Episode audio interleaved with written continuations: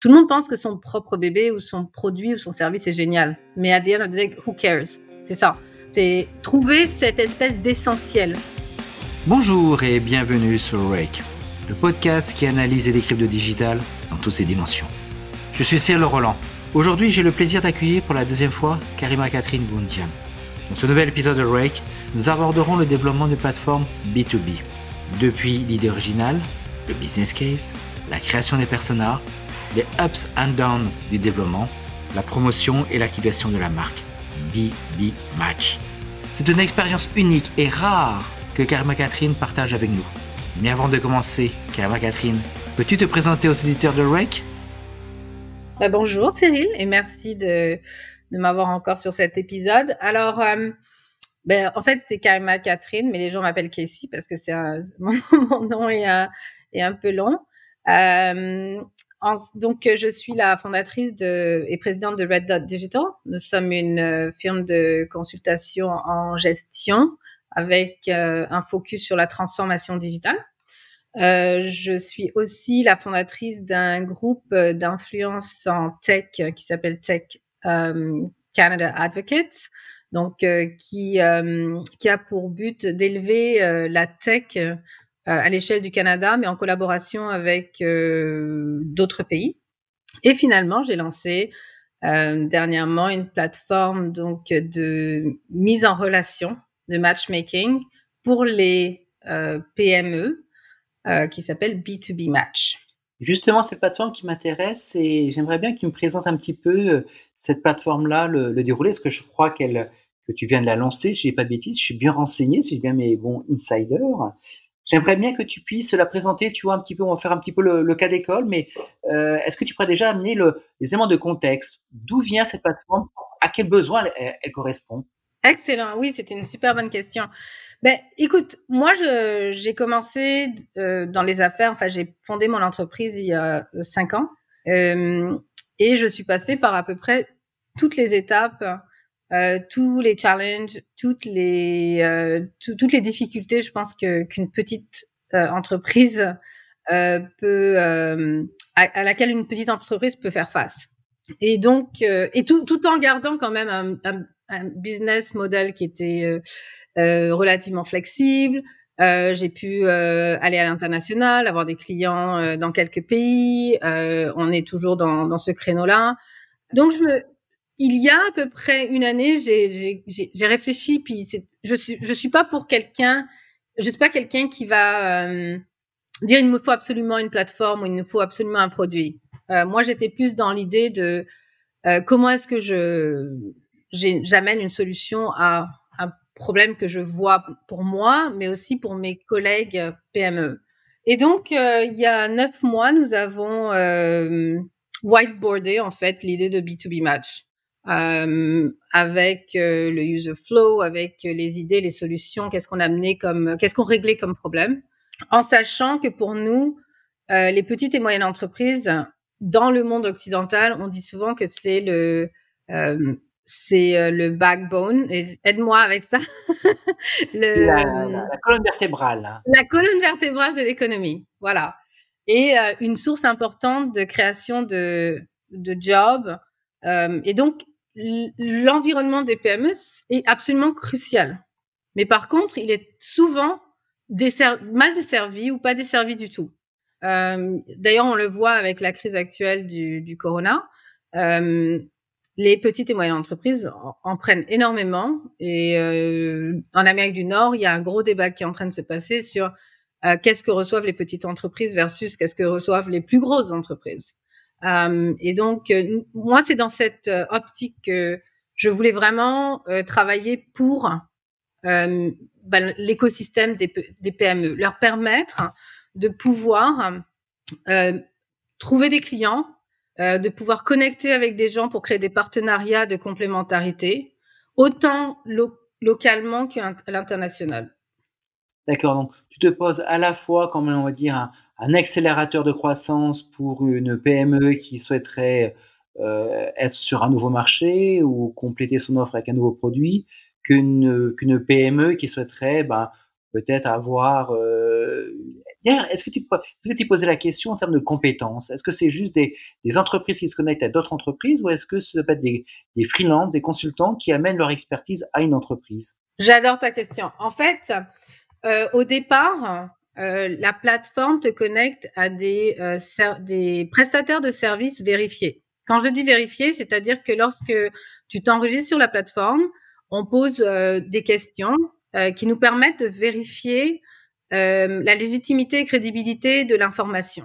C'est une plateforme qui aussi est, une, est focusée sur les entreprises. Donc là encore, on peut avoir des conversations sur c'est quoi un freelance versus c'est quoi une entreprise versus autre. Je sais qu'en France, par exemple, vous avez le terme de auto-entrepreneur, mais les auto-entrepreneurs sont des entreprises. Alors qu'en Amérique du Nord, un freelance peut être quelqu'un qui a une entreprise ou quelqu'un qui n'a pas d'entreprise. Donc pour nous, quand en général on dit un freelance, euh, c'est en général une personne qui est consultante et qui n'a pas nécessairement euh, un statut d'entreprise. Donc nous, on voulait vraiment différencier euh, le côté euh, plateforme de freelance ou n'importe qui finalement peut offrir des, du, travail versus des, entreprises donc avec euh, euh, selon leur géographie, des critères bien particuliers qui, les définissent. Comme par exemple, il y a une grosse conversation qui se passe en, ce moment aux États-Unis, euh, en Californie, à New York, pas mal sur l'état de la gig economy. Donc, beaucoup de ces gens qui sont freelancers, qui n'ont pas nécessairement besoin d'avoir un statut légal euh, pour euh, faire des affaires, bon, on va leur demander à un moment donné, est-ce que vous êtes une entreprise ou est-ce que vous êtes un employé de l'entreprise qui vous euh, embauche? Donc, encore dans cette optique, nous, on voulait vraiment différencier entre les entreprises et tous les autres statuts autour. D'accord, très clair.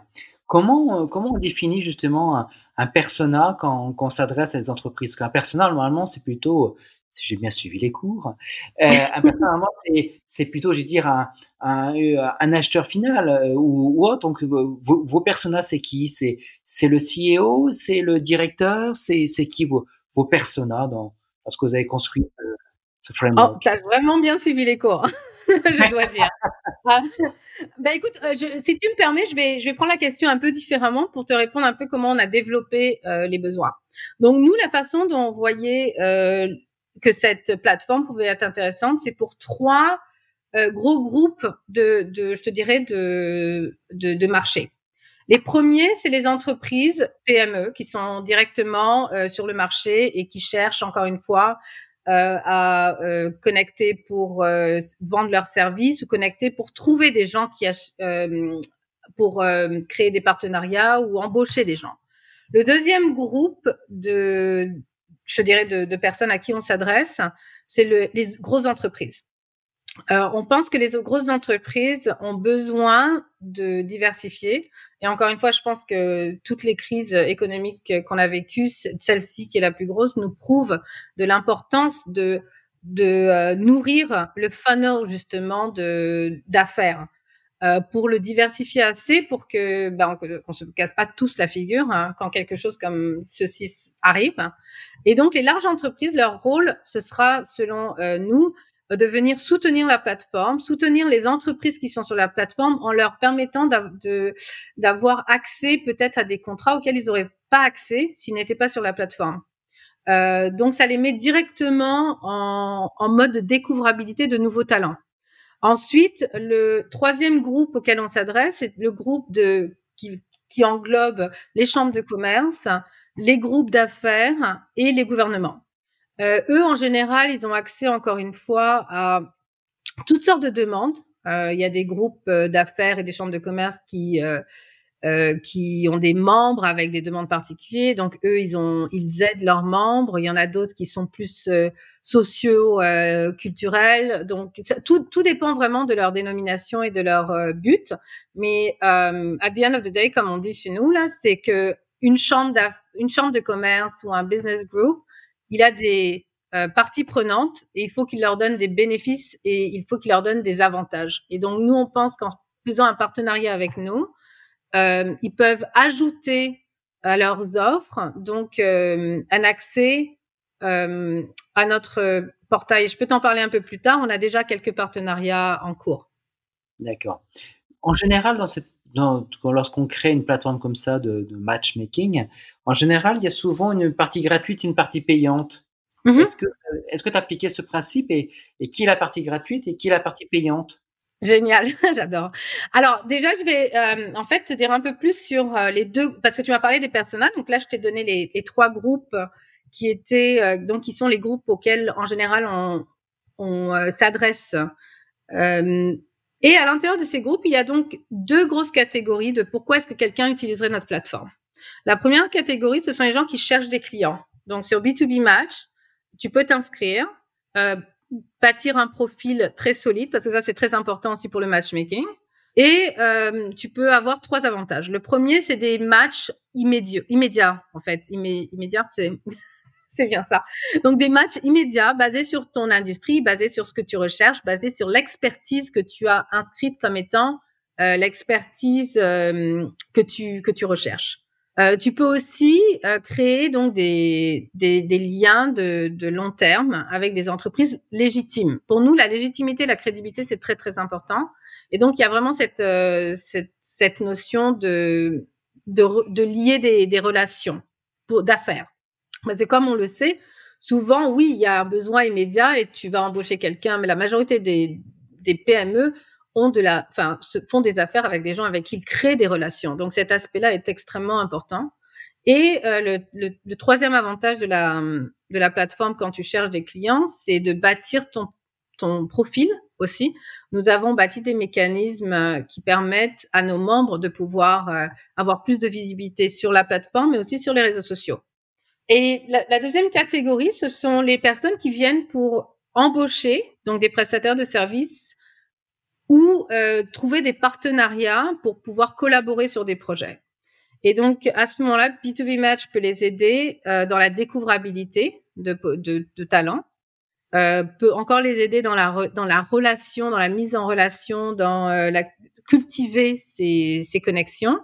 Et euh, le troisième point, c'est vraiment les aider dans, à créer un, un pipeline de ressources qui leur permet de pouvoir identifier en fait les, experts, dans quel pays, qu'est-ce qu'ils peuvent faire, aussi euh, ce, côté très euh, humain. donc, on a essayé de garder la balance entre l'humain et la technologie. Et donc, sur la phase payante et la phase gratuite? Alors, euh, on a, pour le moment, la, plateforme est gratuite. Elle est totalement, ouais, totalement gratuite. on va, on a un, un, modèle de monétisation qui est un modèle typique SaaS, donc avec des, des subscriptions qui permettent en fait aux gens de, de, souscrire à trois plans selon leurs besoins. Euh, nous n'avons pas de plan de, c'est-à-dire que pour le moment la plateforme est gratuite, mais quand elle deviendra payante, elle sera complètement payante. Il n'y aura pas de freemium. Euh, une des raisons, c'est parce qu'on veut, on veut euh, mettre l'emphase sur la qualité versus la quantité. Donc, on veut, ça aurait été très facile pour nous, et d'ailleurs, ça a été une conversation à l'interne pas mal, très facile d'avoir, euh, de la mettre ouverte et de, que les gens s'inscrivent. Et donc, du coup, on va avoir euh, beaucoup de monde, une masse critique très rapide. Mais at the end of the day, c'est pas ce qu'on voulait, parce qu'on voulait vraiment la qualité. On voulait apporter à nos membres, on voulait apporter euh, à nos partenaires une plateforme qui leur permette de vraiment faire des affaires. Euh, et non pas juste de, de s'inscrire puis éventuellement peut-être un jour faire des affaires. Euh, donc on va garder euh, la, la, partie payante. Cependant, il va y avoir des plans qui vont être très abordables pour commencer. Donc, même si c'est très abordable et que c'est bas, ça permettra à une entreprise de signaler qu'elle est sérieuse dans son intention de faire des affaires et de, de bâtir des relations qui sont euh, pérenne et légitime. Est-ce que euh, cette plateforme-là, vous avez songé à, peut-être à ce que euh, y ait une sorte un petit peu de, logo ou autre, euh, un peu une sorte de crédibilité qui, pourrait être utilisée par, par une, entreprise adhérente à la plateforme, mais qui se retrouverait par exemple sur le site internet de cette propre entreprise. Est-ce que vous êtes allé jusqu'au bout de cette, de cette démarche, c'est-à-dire d'être un, petit peu un, un label de qualité d'échange entre différentes personnes? C'est une encore une fois, comme on dit, tu es en feu, Cyril. Euh, très très bonne question, j'adore. Nous, on est en fait, on a on a un roadmap pour la plateforme, donc on a une vision qui est une vision vraiment euh, à long terme. Euh, on sait ce qu'on veut faire avec. On a euh, des phases donc de mise, euh, soit de, de, de mise à jour ou des phases où on rajoute des des features en fait sur la plateforme. et oui, donc on a on est en train de créer ce qu'on appelle un knowledge center Mhm. qui est en fait un centre de connaissances qui permet aux entreprises membres de pouvoir euh, faire créer du contenu euh, qui euh, est de contenu de valeur ajoutée pour les autres membres sur leur expertise. Ceci leur permettra de pouvoir dans un premier temps, ce sera fermé et dans un deuxième temps, on fera comme une espèce de paywall qui permettra aux, aux engins de recherche de, trouver le contenu et de pouvoir ramener les gens intéressés qui trouvent à ce contenu bah, à la plateforme et éventuellement aux membres qui a écrit le contenu qu'ils ont trouvé.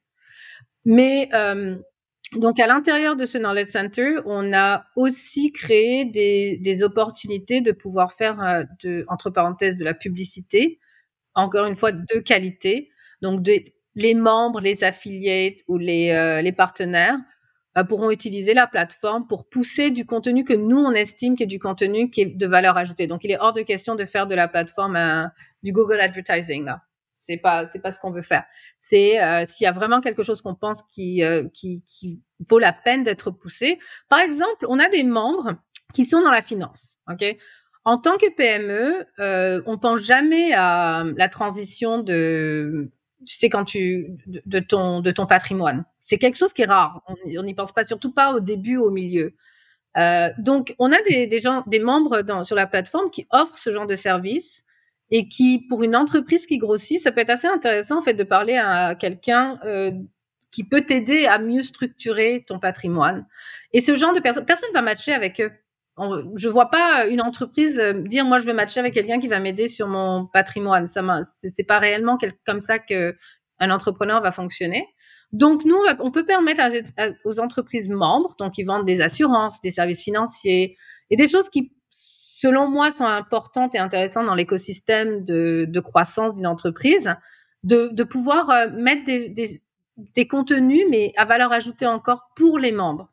Donc, sans être agressif ou intrusif, mais en leur donnant juste un espèce de nudge qui permette aux entreprises qui sont là de dire, bah, tiens, c'est peut-être quelqu'un à qui je devrais parler parce que je suis dans cette situation-là. Euh, pareil pour le gouvernement, euh, créer des, euh, ils peuvent créer par exemple des, missions commerciales ou autres. Ils pourraient utiliser la plateforme et donc les espaces publicitaires pour pousser la recherche d'entreprises euh, locales ou internationales. Donc, c'est des exemples.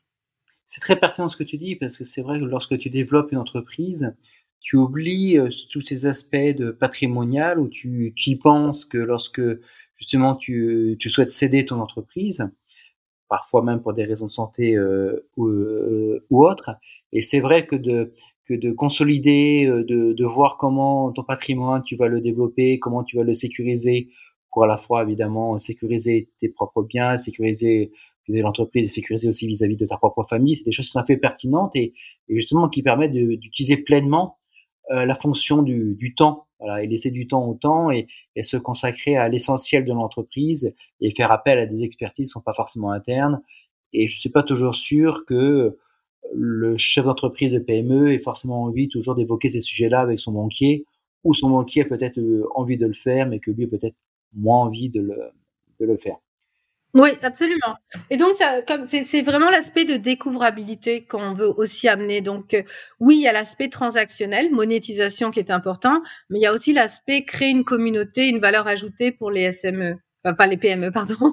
Euh, C'est-à-dire vraiment leur euh, leur, leur créer un écosystème qui permet encore une fois, l'autre chose qui, est très important, c'est que les grosses entreprises vont jouer un jeu. On a dans notre plan euh, euh, vraiment une, une, une, on a placé une vocation importante pour les grosses entreprises. J'ai rencontré pas mal de, de, euh, de chefs d'achat pour les grosses entreprises et euh, une des choses qu'ils disaient, c'est on veut on veut donner du travail à plus de petites entreprises, mais comment on fait? Comment on les trouve?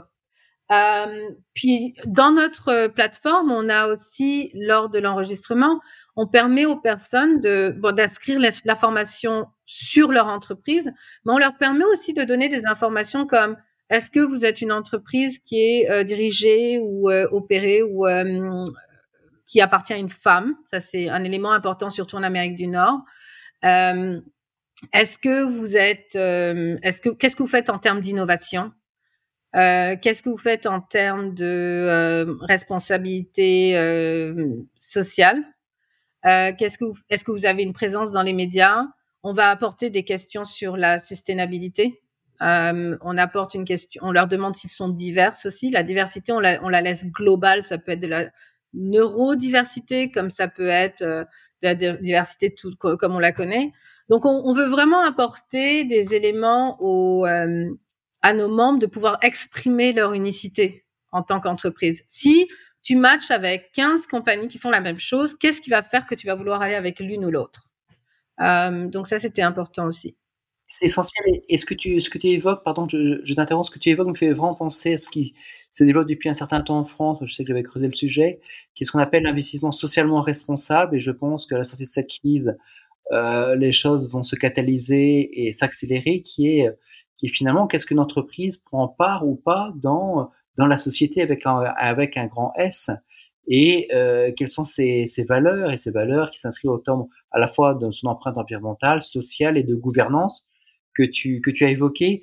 Il y a peut-être un point que tu n'as pas songé, mais je ne sais pas si l'entreprise serait vraiment sujet à ça. C'est un sujet sur lequel, en, France, on s'est posé la question, euh, mais peut-être plus d'entreprises plus importantes, qu'il faut qu'il y ait des, des actions côté, ou du moins c'est plus facile lorsqu'il y a des actions côté. C'est ce qu'on appelle la politique de vote.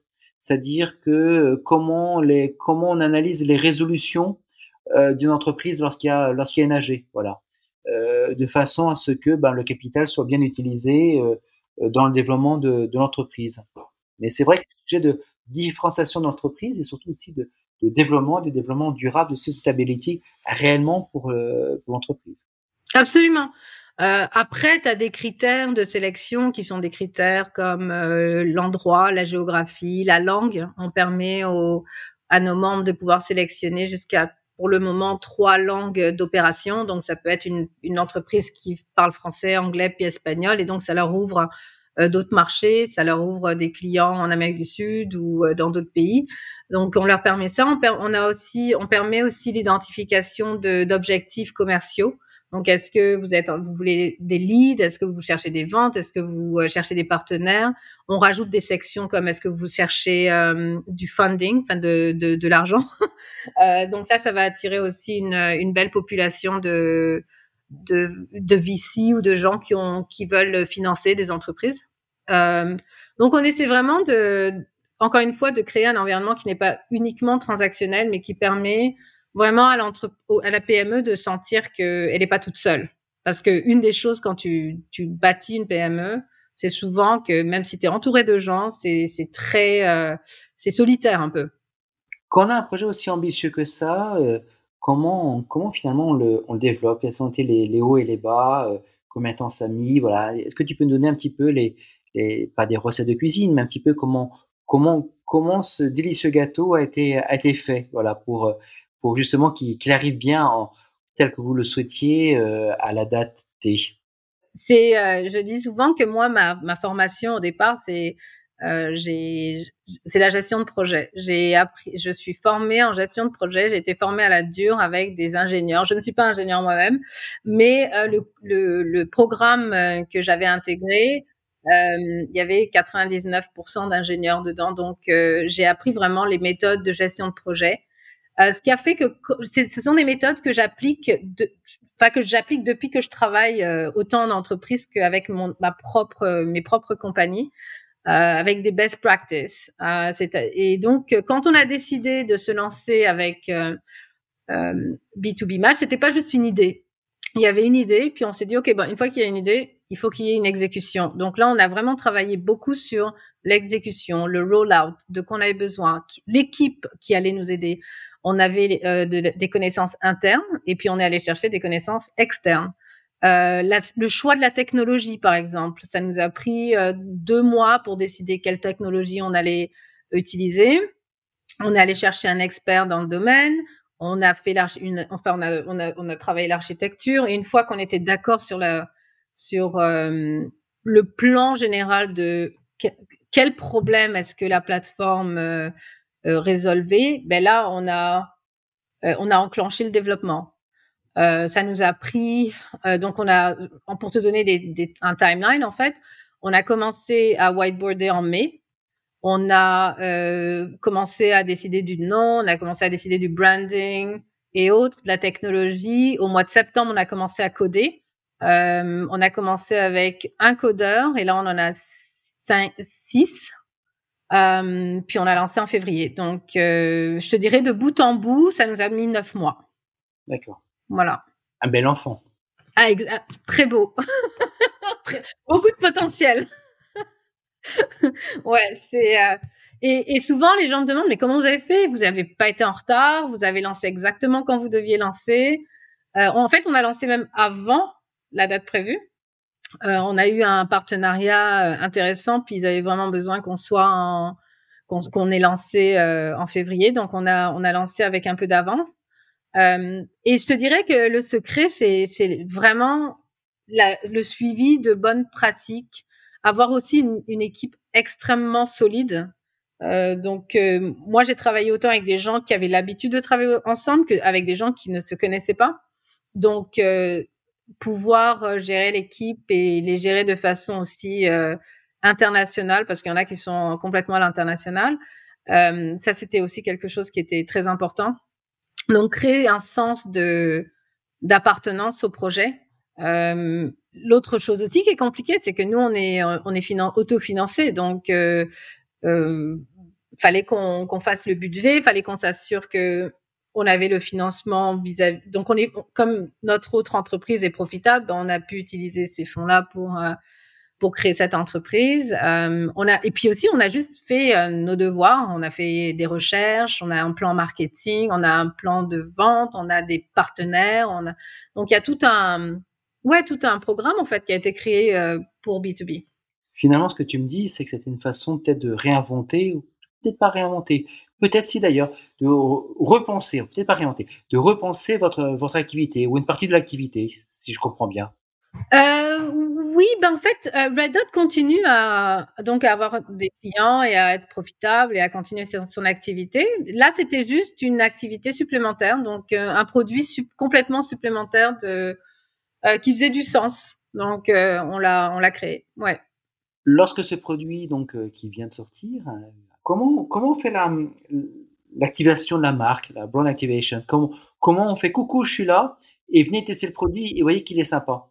Ben écoute, euh, encore une fois, moi je, moi je mets une énorme, je, je, crédite énormément pas mal de choses que je fais qui fonctionnent sur les relations que je crée.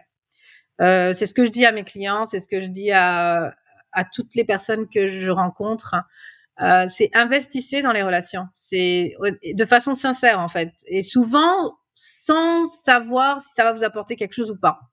Euh, donc euh, beaucoup de retours que j'ai eu, beaucoup de soutien que j'ai eu lors de, par exemple, du bêta testing ou lors de euh, de demandes de conseils ou de, c'est beaucoup de gens qui en fait euh, qui sont des relations, des, des, des, amis, des contacts, des connexions.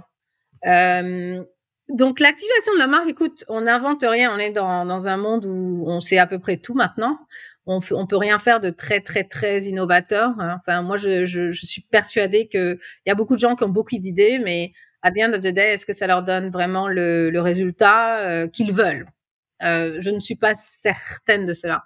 Donc nous, on a vraiment travaillé avec ce qu'on savait faire. Donc les partenariats, on a travaillé avec euh, en leverage, en fait, en, en utilisant nos, ben, les forces de nos partenaires, en étant dans la collaboration. Comment est-ce qu'on peut les aider Comment est-ce qu'ils peuvent nous aider Parce que à, cet outil, c'est pour, c'est aussi pour l'environnement des PME. Donc il faut que tout le monde y trouve son compte. Donc on voulait vraiment travailler dans, la collaboration, euh, dans les partenariats. On fait aussi, euh, on a un plan de publicité, on a un plan de relations publiques, on a un plan de, avec tous les mécanismes euh, digitaux qu'on a. Euh, donc, lancé en plein milieu du, du corona, je t'avoue que euh, pendant quelques semaines, euh, j'y ai pensé. Je me suis dit, c'est mon, c'est sûr que quand les deux premières semaines, tout le monde était un peu euh, catastrophé. Moi, je continuais à parler aux gens, puis euh, quand je leur parlais de la plateforme, ils disaient mais non, c'est une plateforme dont on a besoin en ce moment, surtout en tant que petite entreprise, on a besoin de pouvoir trouver des leads, se connecter entre nous. Donc, c'est ce qui m'a donné un peu la, euh, qui m'a convaincu de, pousser euh, maintenant en fait, euh, parce que c'est vraiment un outil qui peut être utile, je pense, à la communauté des, PME dans son ensemble. Et donc, on, on, vraiment, on, travaille sur les, mécanismes qu'on avait identifiés dans le plan marketing. Et pour répondre à ta question, quand on est une marque, comment on fait pour dire coucou, je suis là bah, C'est ça, c'est la subtilité de pouvoir faire, de, de, de, de, travailler peut-être avec, euh, être un peu plus limité vu la crise actuelle euh, limité dans le type de message qu'on veut, euh, on veut pousser. Par exemple, on a dû réviser tous les messages qu'on avait commencé. En fait, on, a, on avait créé une tonne de messages euh, au mois de décembre et tous ces messages, on a dû les réviser euh, pour euh, pouvoir être pertinent en ce moment. Donc, il y a tout un. Il faut être à la fois très organisé et très réactif. Finalement, c'est peut-être une bonne chose parce que à t'écouter, et j'imagine que tous les messages que vous aviez créés mois de décembre était, était pertinent, j'ai aucun doute par rapport à ça, mais finalement, moi, ce que je retiens un petit peu aussi de cette crise, c'est que ça force à être, je veux dire, plus vigilant dans ce qu'on dit, et peut-être plus vigilant et attentionné dans ce qu'on dit. C'est-à-dire se dire, est-ce que euh, aujourd'hui, euh, j'ai la légitimité, la pertinence de pouvoir évoquer ce sujet-là, est-ce que mon sujet amène quelque chose au débat, est-ce qu'il amène quelque chose à l'autre? Et je pense que hors Covid-19, beaucoup de messages finalement n'avaient peut-être pas cette pertinence et que finalement on, arrive peut-être sur, tu disais de, de, tout à l'heure tu parlais de, de backbone, donc colonne vertébrale, on dit en français parfois arriver sur l'os, c'est-à-dire arriver sur la notion essentielle. Et peut-être que votre message justement est arrivé sur la notion essentielle et donc il est d'autant plus pertinent. Absolument. Euh, je pense que de toute façon, en, termes de, de compagnie, d'entreprise, nous on essaie toujours d'être pertinent peu importe. Et c'est quelque chose aussi qu'on apprend à nos clients. C'est-à-dire, euh, moi, j'utilise beaucoup le. C'est bien, tout le monde pense que. Tout le monde pense que son propre bébé ou son produit ou son service est génial. Mais à the end of the day, who cares? C'est ça. C'est trouver cette espèce d'essentiel. Et ce que moi j'aime beaucoup dans, dans, dans le, bah, ce qui se passe avec la crise du Covid, c'est qu'on est vraiment retourné à l'essentiel. Vraiment. Euh, et comme tu le dis très très bien, c'est euh, on fait plus attention, euh, on est toujours, on est, je pense qu'on est plus intentionné et on est, au moins il y a plus de bonne volonté d'essayer de, ne, de, de, de, de, trouver effectivement cet essentiel-là, parce que les gens ont, plus nécessairement le temps, euh, même s'ils ont le temps, ils n'ont pas nécessairement l'esprit, enfin le, le, mindset pour essayer de, de, passer beaucoup de temps à, à, considérer le bruit et des choses qui ne sont pas nécessairement euh, pertinentes. Euh, les gens sont, ils ont moins d'attention aussi. Euh, donc, faut vraiment euh, délivrer son message de façon pertinente et, et court, très court. Ça, c'est quelque chose qui, qui revient beaucoup, très très court. Euh, aussi, il y a, y a quelque chose qui moi me, ben, l'empathie est très importante. Euh, l'empathie, euh, la compréhension des autres, euh, être plus tolérant, euh, se juger peut-être un peu moins. Euh, bien que je, je, vois beaucoup de, de mes collègues qui cassent du sucre sur les, le dos des entreprises qui ne font pas bien, par exemple, en ce moment. Mais je pense que j'espère en tout cas que en termes de marketeurs, on va apprendre à être euh, de un peut-être un peu plus justement efficace et efficient et euh, repenser nos activités sur comment on s'adresse aux consommateurs je trouve ça tout à fait pertinent et je je sais pas si je peux te poser la question de, conclure quelles recommandations tu aurais à, communiquer aux éditeurs de REC sur ce, projet-là ou, plus globalement.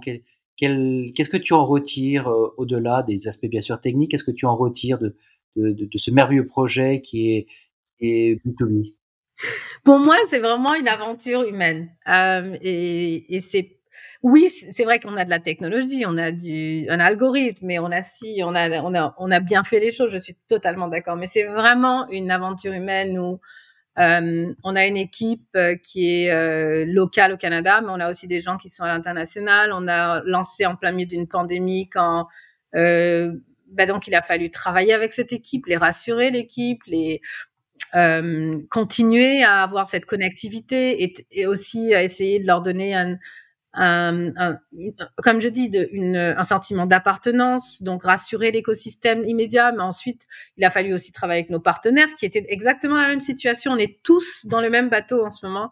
Donc, euh, travailler avec les partenaires, voir, euh, moi, j'ai passé trois semaines à ne pas parler de travail avec les partenaires. C'était juste parler humainement de est-ce que ça va, est-ce que ta business va bien, comment comment tu vas t'en sortir, est-ce qu'on peut faire quelque chose pour t'aider? Euh, moi, j'ai aussi proposé euh, relativement publiquement de pouvoir aider des entreprises euh, en pro bono. Ça, je, je le fais. J'ai quelques entreprises que j'aide en ce moment euh, en pro bono, pro bono pour leur permettre justement de, de réorganiser peut-être leurs affaires, repenser un peu leur business model, euh, ceux qui ont de l'argent mais ils savent pas quoi en faire, quoi en faire. Enfin, vraiment les aider. Euh, enfin, leur essayer de partager peut-être mon expérience aussi. Euh, après, il y a euh, les, les, entreprises avec lesquelles je parle. Donc, euh, moi, c'est mon petit, comme tu dis, c'est mon petit bébé. Donc, euh, chaque entreprise qui s'enregistre, euh, je fais un suivi personnel euh, avec l'entreprise. S'ils ont des questions, je réponds moi-même. Je, pour le moment, je, je veux vraiment être très proche de, de ces entreprises que je, qui, enfin, qui ont besoin de, je pense, de ça. donc, on a une équipe très serrée, très et, et qui, qui, est là pour ça en fait, pour euh, amener ce, pour faire grandir ce bébé, voilà. Merci beaucoup Garima Catherine, c'est vraiment passionnant de, de t'écouter justement sur la genèse de ce, de ce, projet qui quand même sur neuf mois euh, dans des conditions, on va dire particulières, a vu le jour et euh, répond à un besoin très pratique et, et, très pertinent de connecter des PME entre elles et les faire grossir et grandir. Encore merci beaucoup. Non, c'est moi qui te remercie, Cyril, pour euh, non seulement ta série de, podcasts qui est, euh, qui est super pertinente, super intéressante et euh, qui est vraiment dans, pour moi, qui, qui dit tout parce que tu veux justement ouvrir l'axe au monde. Donc, bravo à toi et merci encore. Voilà, c'est fini. Merci d'avoir écouté ce nouvel épisode de Rake. Si vous les a plu, n'hésitez pas à le partager sur vos réseaux sociaux préférés. Je vous invite également à prolonger cet échange sur mon profil LinkedIn à très bientôt